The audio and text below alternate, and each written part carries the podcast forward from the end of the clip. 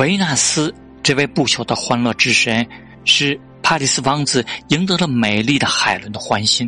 他破坏了神圣的外宾风气，将他娇美的猎物拐逃到特洛亚这座安全可靠的城堡。我们大家在这种情况下全都会这样做。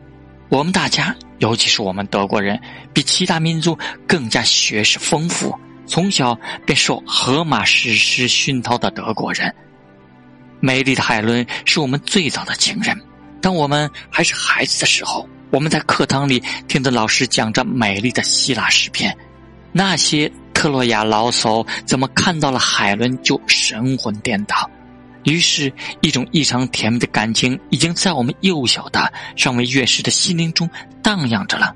红着脸、张口结舌地，我们回答老师的语法提问。再后，我们大了。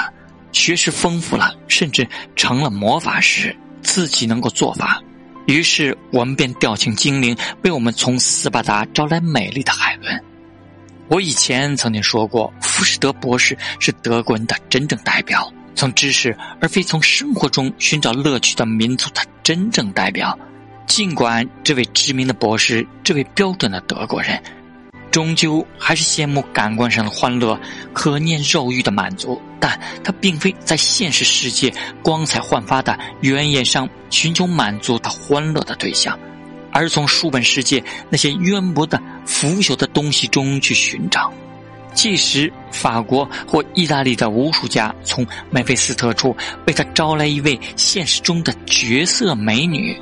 他仍然渴望那个已经死去了一千多年，仅是从古希腊文物中朝他微笑的美丽幻影的女人——斯巴达的海伦。这种渴望多么显著的标志出德意志民族的内在本质。